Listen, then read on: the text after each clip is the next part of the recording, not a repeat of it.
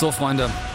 Wer von euch ist assoziativ so rasiermessermäßig unterwegs, dass er oder natürlich sie in der Lage ist, diese Musik hier der Überschrift der heutigen Sendung zuzuordnen?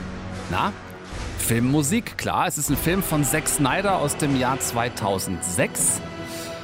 Okay, äh, ich helfe ein bisschen. Es ist die Titelmusik von 300. Spartaner gegen übermächtige Perser. Na, klingelt's? Ja, die ersten gucken ungläubig, stelle ich fest. Es ist tatsächlich so, heute, am 5. November 2019, begehen wir die 300. Ausgabe hiervon. Deutschlandfunk Nova. Eine Stunde Film. Kino, Serien und Fernsehen mit Tom Westerholt. Kein Witz. Und in so einer Sendung, so einem Jubiläum, kann ich euch natürlich nicht mit irgendwelchen Themen daherkommen, das ist schon klar. Deshalb freut euch mit mir auf einen Gast, von dem wir alle seit sieben Jahren wenig bis nichts mehr gehört haben. Jan-Ole Gerster ist bei uns, der Regisseur von Oh Boy, der damals mit genau diesem, seinem Debütspielfilm, seiner Abschlussarbeit von der Filmakademie, sechs deutsche Filmpreise abgeräumt hat. Bei der Verleihung 2013, also von 0 auf 100 in sechs Lolas, hat endlich seinen zweiten Film fertig. Der startet diese Woche, heißt Lara. Und wir sprechen mit Jan-Ole genauso darüber, wie auch über die Frage, was er eigentlich sonst so die letzten sieben Jahre seit Oh Boy getrieben hat. Außerdem werfen wir zum einen bewunderte und zum anderen verachtende Blicke in Zombieland 2 und in Midway. Und Anna Wollner hat für uns den Start vom neuen VOD-Service Apple Plus oder Apple Plus, wie ihr wollt, unter die Lupe genommen. Also eine Jubiläumsshow heute ohne jede Frage. 300 Sendungen, eine Stunde Film. 300 Podcasts. Wenn ihr die ab morgen alle am Stück durchhören würdet, dann würde das ohne Unterbrechung eine Woche dauern. Sieben Tage nonstop eine Stunde Film. Gut, manche von euch denken da vielleicht. Das ist Wahnsinn! Ja, dann sage ich aber. Wahnsinn. Das ist eine Stunde Film! Uns steht eine blutige Nacht bevor. Deutschlandfunk Nova. Bitte. Danke, Frau Jenkins. Ist es nicht an der Zeit, dass wir du zueinander sagen? Ich bin Lara. Marion. So. Ja, Lara. Eigentlich müsste ich Ihnen ja was schenken. Also dir was schenken. Aber das ist doch gerade die Idee. Ich habe 59 Geburtstage hinter mir. Ich möchte endlich mal was anders machen. Wir gehen zusammen in dieses schöne Konzert und dann gehen wir was trinken. Wir zwei. Nein, nein. Nein, es werden ganz viele Leute, ganz viele Freunde da sein. Aber natürlich auch du und Katharina. Ist Katharina da? Ja, soll ich Sie schnell anmelden? Ich möchte sie überraschen. Spürt ihr diese Eiseskälte, die euch da aus dem Lautsprecher oder dem Kopfhörer direkt ins Ohr kriecht? Das ist Lara. Hat heute Geburtstag, wird 60 und hat an diesem Tag, diesem runden Geburtstag, nichts Besseres zu tun, als auf ihrer alten Arbeit beim Amt aufzukreuzen, wo sie wirklich keiner sehen will. Um dort dann Eintrittskarten für ein Klavierkonzert zu verschenken an ihrem Geburtstag. Karten, die sie gekauft hat für das Konzert am selben Abend, das ihr Sohn Viktor gibt. Ein Klavierkonzert ihres Sohnes an ihrem 60. Geburtstag, zu dem sie Karten kaufen muss, weil sie nicht eingeladen ist. Und dafür gibt es Gründe, nämlich Abgründe. Ja, nee, ist keine Komödie geworden, der neue Film von Jan-Ole Gerster, sondern ein wirklich heftiges Mutter-Sohn-Familien-Sozialdrama, das mich umgehauen hat. Mutter und Sohn kurz vorgestellt. Mutter Lara, wie gesagt, 60. Geburtstag. Absolut filmpreisverdächtig gespielt von Corinna Harfuch. Ich denke, die Lola für die beste Hauptdarstellerin können wir jetzt schon mal einbuchen. Sohn Viktor, so Ende 20, Anfang 30, gespielt von natürlich Tom Schilling. Warum natürlich, wisst ihr, Tom Schilling hat auch die Hauptrolle in Oh Boy gespielt, also in Jan-Ole Gersters Debüt-Sensationserfolg von 2012. Also die beiden sind als Regisseur und Darsteller quasi erstmal aufeinander abonniert. Was kann ich euch über Sohn und Mutter noch erzählen, ohne zu viel zu spoilern? Vielleicht, dass sie, die Mutter, am Anfang seine Klavierlehrerin war, als Viktor noch ein Kind war.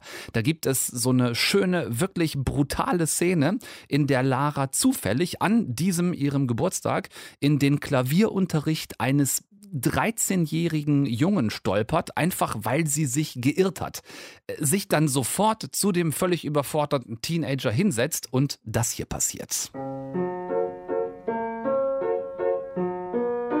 Gut.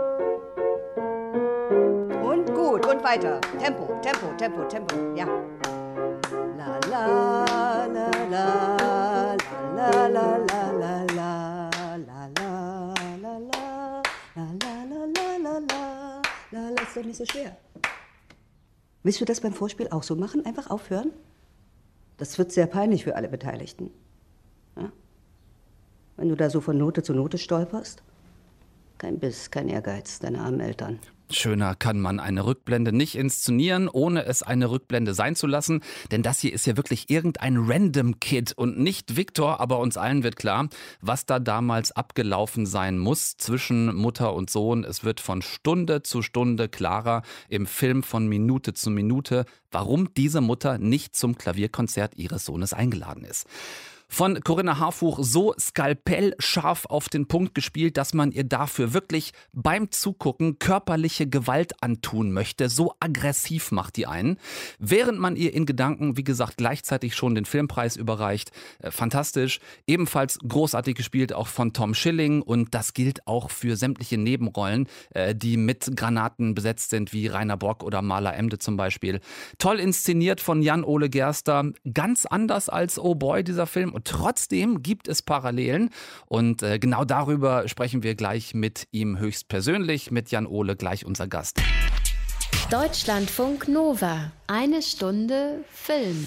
Erschreckende sieben Jahre ist es her, dass ich äh, mit unserem großartigen Gast der Sendung heute Abend mich das letzte Mal über einen seiner Filme unterhalten konnte. Und das liegt nicht etwa daran, dass ich sieben Jahre lang keine Lust gehabt hätte, über die fünf Filme zu reden, die von ihm in der Zwischenzeit rausgekommen wären, sondern es liegt einzig und allein daran, Jan-Ole Gerster, dass es sieben Jahre gedauert hat, von Oh Boy bis Lara. Kannst du das für dich greifen, dass diese Sieben Jahre. Also ich habe das Gefühl, wir haben neulich noch eure sechs Filmpreise gefeiert, eure sechs Lolas und jetzt ist es sieben Jahre her. Ja, mir kommt es auch ein bisschen zu lang vor.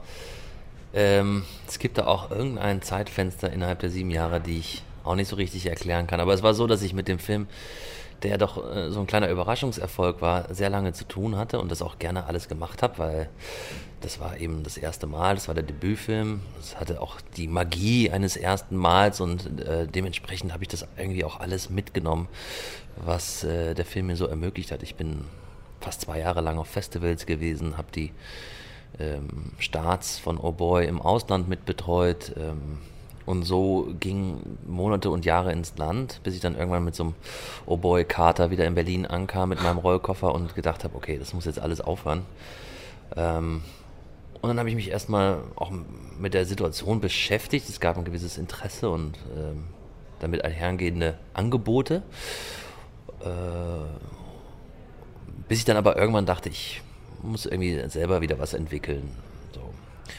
Und dann habe ich im Jahr 2016 Blasch Kutin kennengelernt, eigentlich ähm, auf meiner ähm, andauernden Suche nach einem Co-Autor sind wir uns begegnet. Das heißt, du hattest schon von vornherein gar nicht den unbedingten Plan, auch weiterhin alle deine Drehbücher immer selbst zu schreiben. Ich finde beides reizvoll. Also ich ähm, hatte aber erstmal doch den Plan, was eigenes zu schreiben oder eine eigene Idee zu verfolgen, aber doch mit Hilfe eines Co-Autoren. Ne? Ich habe äh, ein Drehbuch geschrieben, das war mein Debütfilm. Ich bin also weit davon entfernt, ein erfahrener, routinierter Autor zu sein und ähm, jemand, der einem so hilft, so, so, freie, lose Ideen in eine dramaturgische Form zu gießen. Das fand ich zumindest zu dem Zeitpunkt reizvoll und habe dann, wie gesagt, Blasch getroffen, der mir dann aber nach einiger Zeit von einem unverfilmten Drehbuch erzählte. Ähm, und das hat mich dann neugierig gemacht und dann hat es mir zu lesen gegeben. Eine Geschichte über eine Mutter und ihren Sohn, die dich warum vom Fleck weg so fasziniert hat. Was, was hast du da drin gesehen in dieser Geschichte?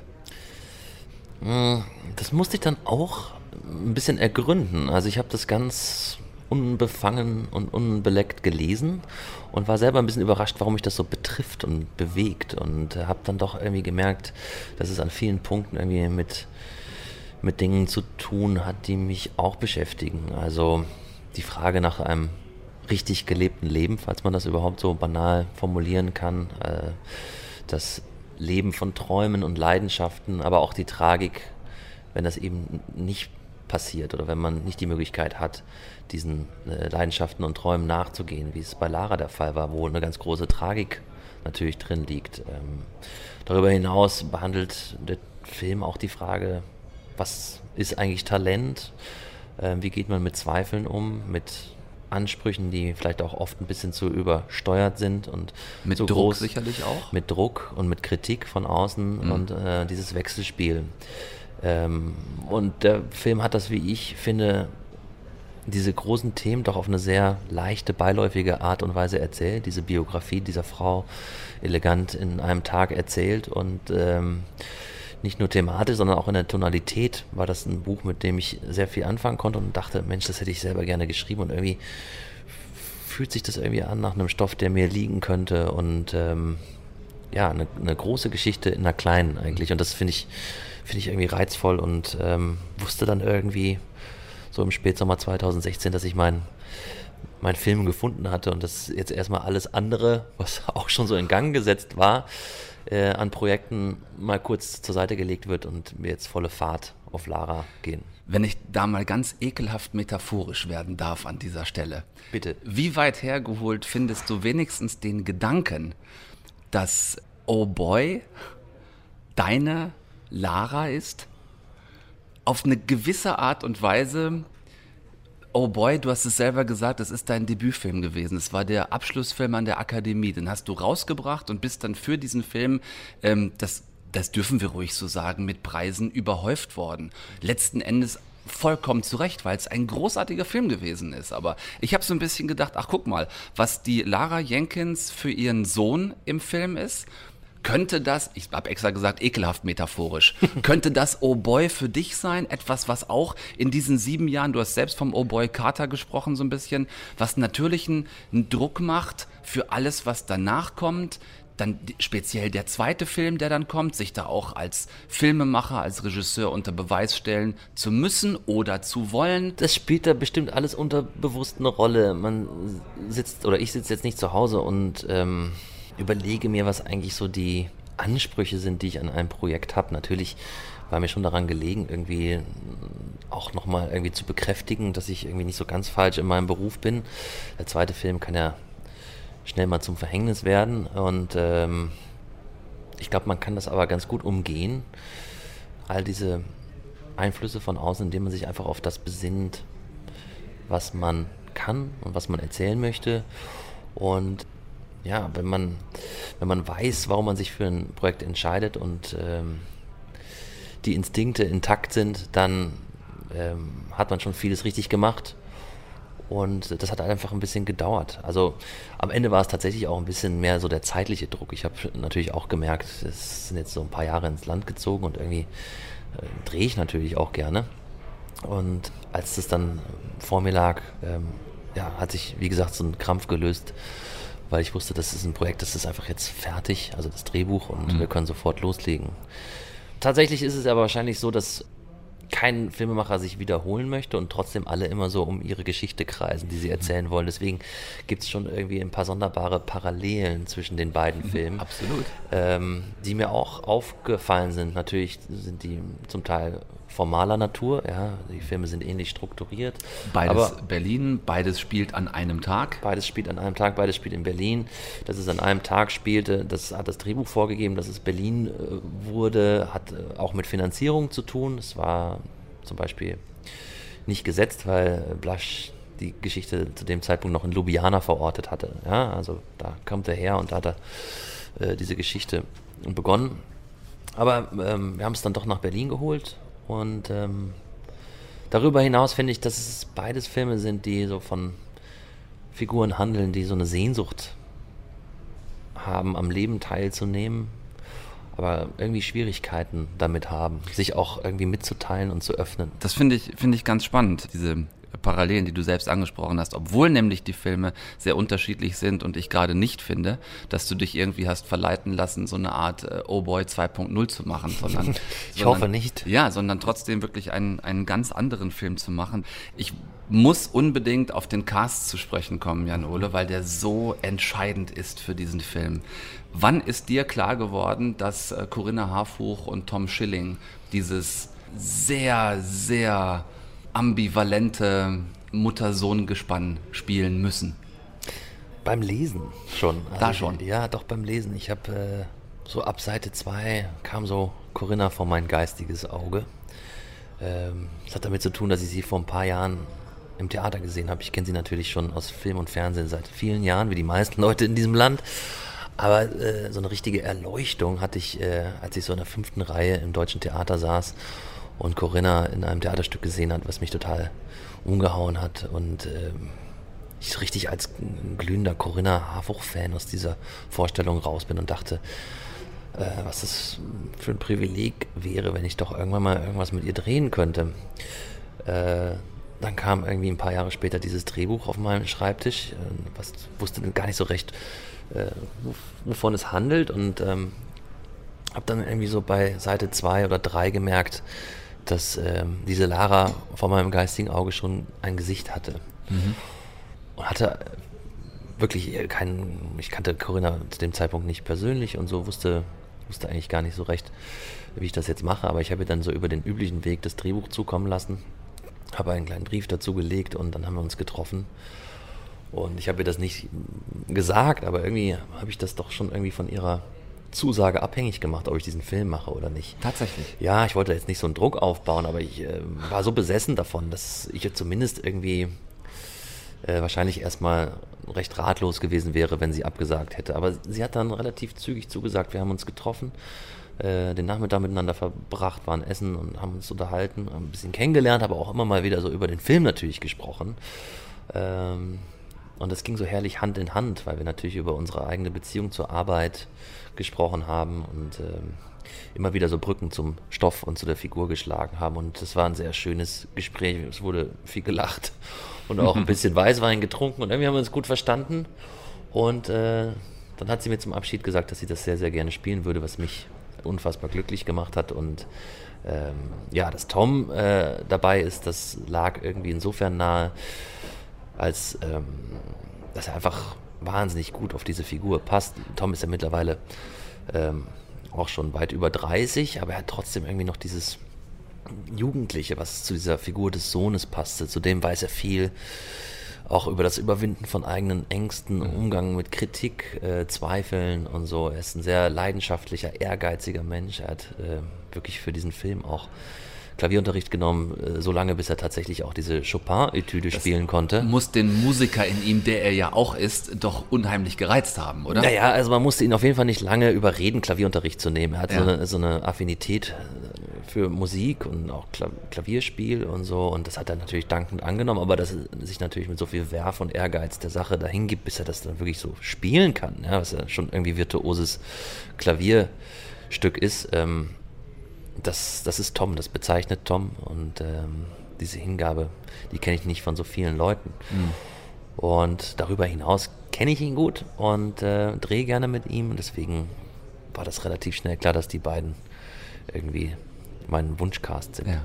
Speziell in der Arbeit mit Corinna, wie habt ihr das hergestellt, dass man sie gleichzeitig, also nicht Corinna, sondern dass man Lara gleichzeitig hasst und aber auch trotzdem eine Portion Mitgefühl und Verständnis für sie aufbringt. Das ist ja elementar wichtig für die ganze Geschichte. Ich glaube, darin liegt ehrlich gesagt schon der größte Reiz, ne? in dieser Ambivalenz, in dieser äh, Widersprüchlichkeit, die die Figur mitbringt, ähm, auch die widersprüchlichen Gefühle, die sie in einem hervorruft.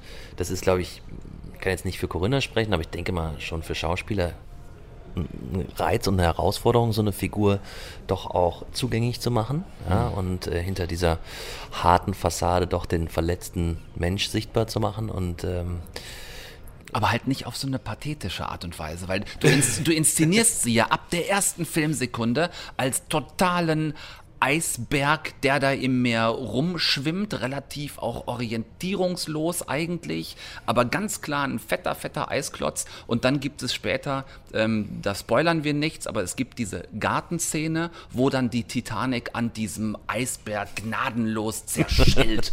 so, das Ja, ist in dem Bild. Moment, ist ja genau das, was, was passiert in dieser Szene. So, der, der, der lauernde Eisberg und dann kommt die Titanic und der Eisberg schmeißt sich dem, dem, dem Schiff regelrecht in den Weg. Das ist absäuft und untergeht. Aber trotzdem folgst du der Geschichte, folgst ihrer Geschichte und denkst, ja, die ist so, aber selbst zum Zeitpunkt, als man noch gar nicht weiß, warum, weißt du aber trotzdem hast das Gefühl, es gibt Gründe dafür.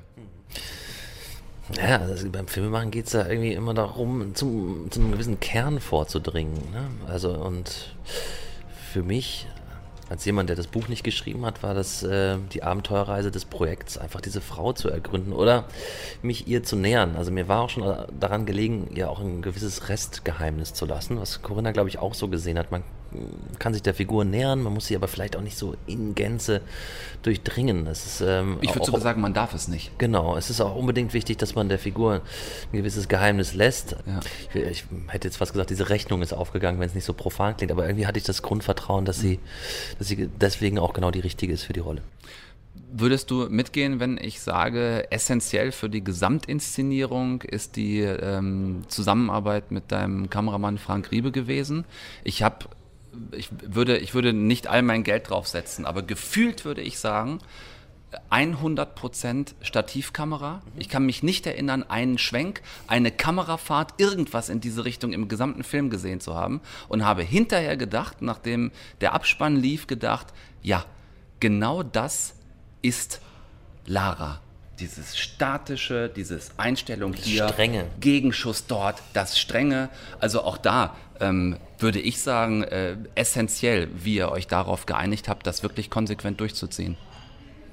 Ja, das war ehrlich gesagt, das sind schon die Stichpunkte, die wir irgendwie auch ähm, diskutiert haben. Wie können wir diese Strenge, diese Disziplin, dieses hermetische und abgeriegelte ähm, irgendwie durch ein Kamerakonzept auch unterstreichen.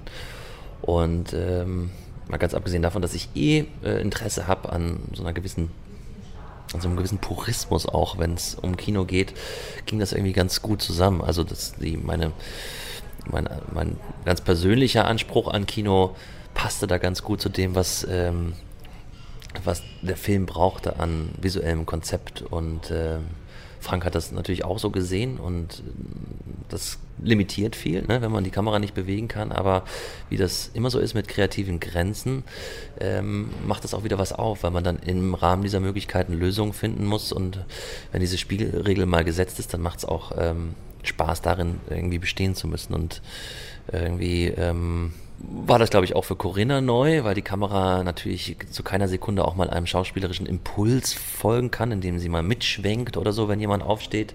Aber ähm, ich glaube, sie hat es dann irgendwie auch gut gefunden und ähm, ja, so hat der Film eigentlich zu seiner Form gefunden.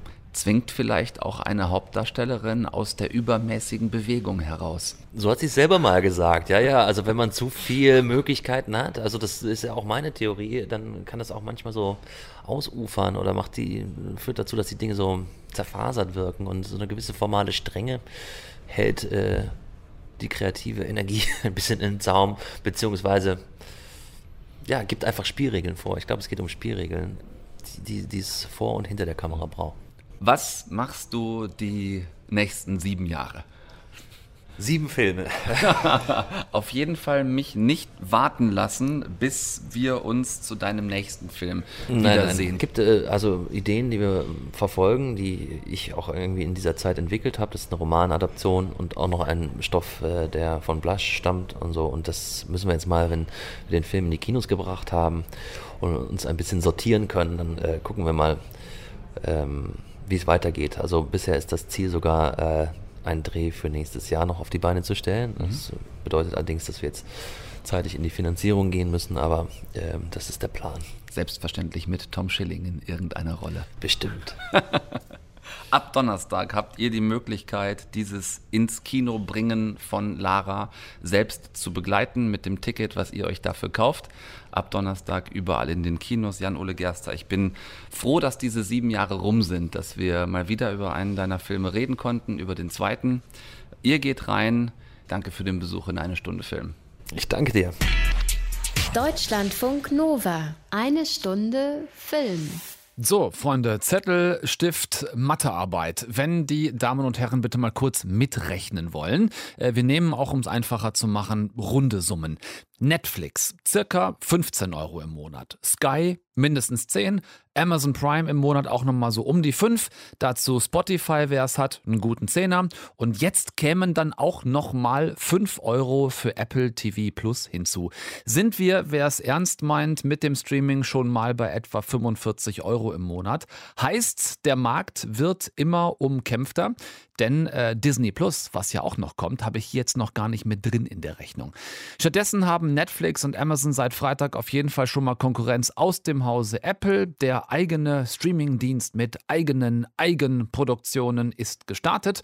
Und zwei dieser Eigengewächse aus den Eigenproduktionen hat sich Anna Wollner übers Wochenende schon mal reingebinscht. Anna, das Allerwichtigste zuerst, wie benutzerfreundlich oder unfreundlich ist Apple TV denn jetzt geworden? Naja, um ehrlich zu sein, läuft die App der Sky Ticket App fast den Rang ab, aber nur fast. Die Folgen, die gehen nicht automatisch weiter. Ich habe über Apple TV geguckt und musste immer erstmal wieder umständlich zurück ins Hauptmenü, dann zurück in die Serie und mir händisch die nächste Folge raussuchen. Das ist schon sehr, sehr nervig. Wenigstens die Spracheinstellungen sind geblieben. Ich habe aber auch von Leuten gehört bzw. gelesen, die keine Untertitel einstellen konnten etc.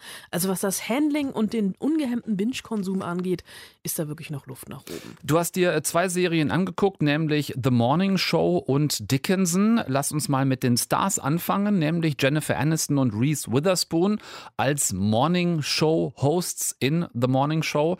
Ähm, ein bisschen ist das das Prestigeprojekt, könnte man sagen, von Apple TV Plus. Kann die Serie was? Sie ist auf alle Fälle die teuerste. Ähm, eine Folge hat um die 15 Millionen gekostet. Neun gibt es, die auch noch nicht alle on demand verfügbar sind, sondern so ganz oldschool Woche für Woche kommen, damit natürlich die Leute dranbleiben und das Abo nicht direkt wieder kündigen. Also bis Ende Dezember geht die Serie. Das sind zwei Monate, die man erstmal zahlen müsste. Und in dieser Serie spielt Jennifer Aniston den weiblichen Co-Host einer Morning Show. Ihr männlicher Gegenpart, gespielt von Steve Carell, der wird wegen sexueller Übergriffe verklagt und fliegt raus und Aniston muss den Zuschauern am Morgen erstmal erklären, warum sie jetzt auf einmal alleine im Studio sitzt. Good morning. I'm bringing you some sad and upsetting news. And while I don't know the details of the allegations, she's throwing me under the bus. Mitch Kessler, my co-host and partner of 15 years. Sofort beginnen hier natürlich die inneren Machtspiele. Es gibt einen sehr geleckten Studioboss, die große Frage, wer die Nachfolge antritt und einen genervten Producer. Und dann gibt's noch eine Journalistin, die sehr gerne on air das F-Wort benutzt und bisher als Field Reporter eines konservativen Senders irgendwo auf dem Land arbeitet. Ein Video mit ihr geht allerdings viral, als sie einen Pöbler bei einer Demonstration gegen ein Kohlebergwerk vor laufender Kamera zur Rechenschaft zieht. Die ersten drei Folgen also erstmal so ein bisschen das Zurechtruckeln des Figuren Figurenkabinetts, denn in Folge 2 verkündet Aniston dann vollkommen überraschend aus dem Nichts, dass natürlich diese Journalistin die neue an ihrer Seite wird. Mhm. Das erinnert so ein bisschen vom Setting her an The Loudest Voice über den Fall von Roger Ailes, den Fox News Gründer mit Russell Crowe, finde ich. Es ist schon weniger dreckig, also wirklich Hochglanz und halt voll und ganz geht The Morning Show in der MeToo-Debatte auf. Es ist jetzt auch kein Vergleich zu Aaron Sorkins The Newsroom, da liegen schon noch so ein bisschen Welten dazwischen. Die Serie braucht ziemlich lange, bis sie überhaupt weiß, was sie will, bemüht sich aber von Minute eins an darum, ernst genommen zu werden und nicht ganz so soapig zu wirken. Aber Steve Carell als weißer Mann mit Fehltritten, der versteckt sich hinter seinem Charme und seinem Reichtum. Aniston und Witherspoon, die spielen schon mit und nicht gegeneinander, aber das Gezicke, das nervt manchmal schon ein bisschen sehr. Es ist sehr konventionell gehalten, aber ja, wirklich nichts Bahnbrechendes. Dann lass uns einen Blick auf die andere Serie werfen, in die du reingeguckt hast, nämlich in Dickinson mit Haley Steinfeld über äh, die große amerikanische Dichterin Emily Dickinson. Die ist auf alle Fälle mutiger und alles andere als angestaubt. Es ist ein Biopic, beziehungsweise es geht um die jungen Jahre von Emily Dickinson mit viel guter Laune, gespielt von Haley Steinfeld. I have one purpose, to become a great writer. And there's nothing you can do to stop me. Hey. She's so insane. Of course she's insane. She's Emily Dickinson.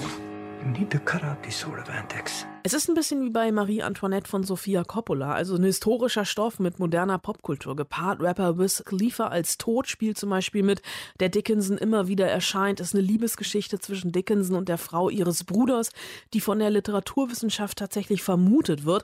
Es ist eine moderne Emanzipationsgeschichte, ähm, also Korsett, unterdrücktes Leben zu Hause. Sie darf keine Gedichte veröffentlichen, sie darf nicht an die Uni. Dabei ist sie total wissbegierig und will die gleichen Rechte haben wie ihr Bruder vom Vater allerdings zur Hausarbeit verdonnert und führt natürlich trotzdem ein sehr, sehr privilegiertes Leben. Es sind so ein bisschen Momente, wie wir sie eigentlich aus Highschool-Filmen kennen, aber nicht aus historischen Biopics.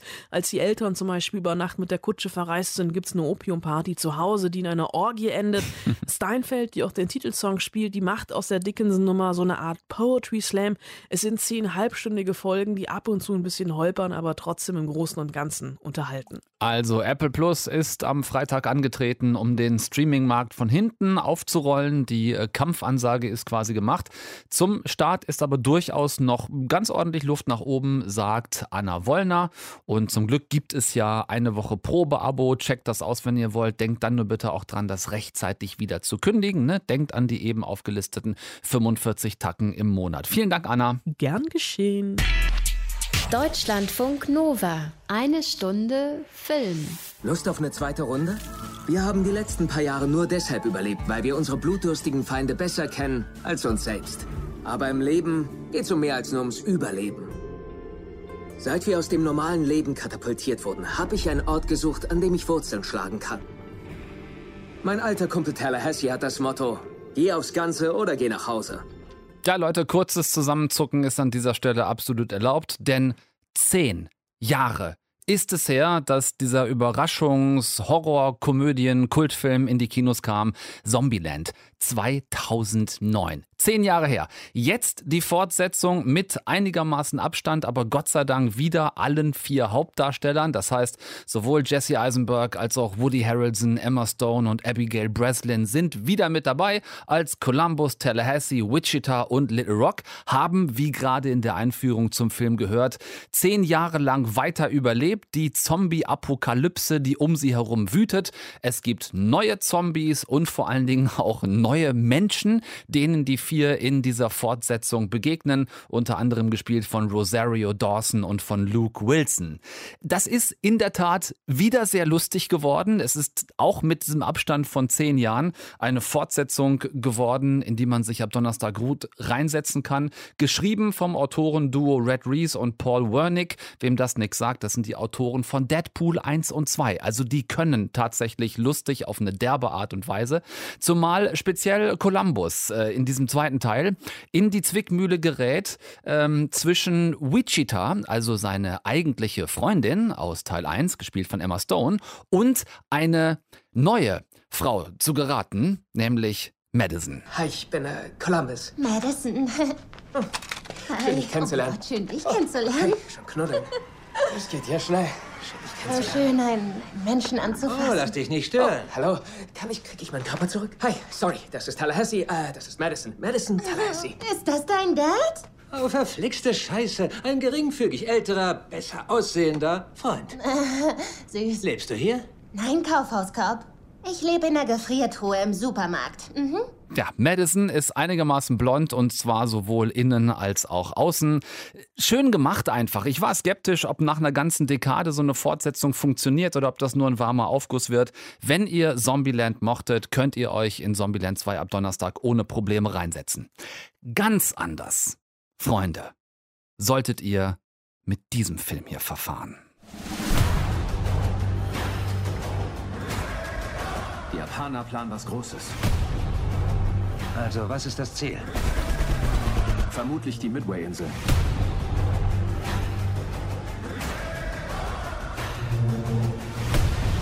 Washington ist anderer Meinung. Washington liegt falsch.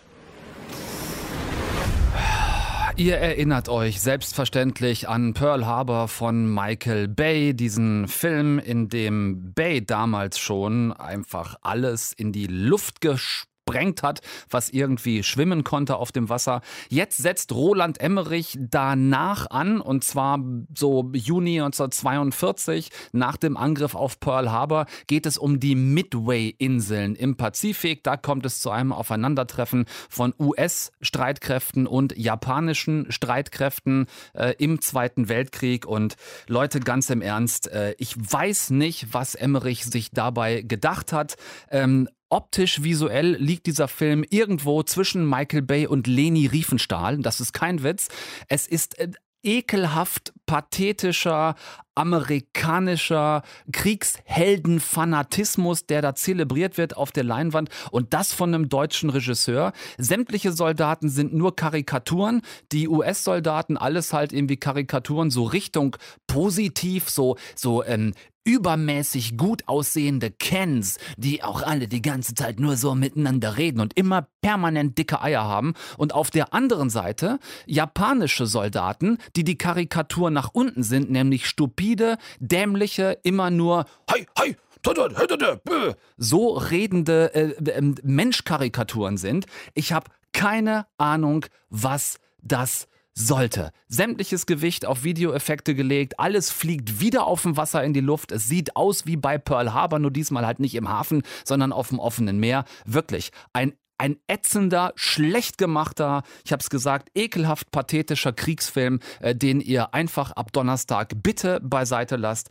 Geht stattdessen gerne in Lara oder geht in Zombieland 2. Da habt ihr zwei ganz unterschiedliche tolle Filme zur Auswahl. Aber macht einen Bogen um diesen, diesen ekelerregenden Nonsens, den ähm, Roland Emmerich da auf die Leinwand haut. Ich habe keine Ahnung, ob der irgendwie gesponsert worden ist von der, von der US-Kriegsmarine oder äh, ob da einfach zu viel chinesisches Geld drinsteckt. Auch das ist gut möglich. Äh, schlimmer Film, nicht reingehen. Und mit diesem Gemotze gehen wir raus aus äh, Nummer 300, aus der 300. Ausgabe Eine Stunde Film. Nächsten Dienstag hören wir uns wieder zur 301.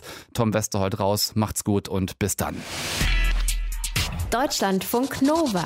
Eine Stunde Film. Jeden Dienstag um 20 Uhr. Mehr auf deutschlandfunknova.de.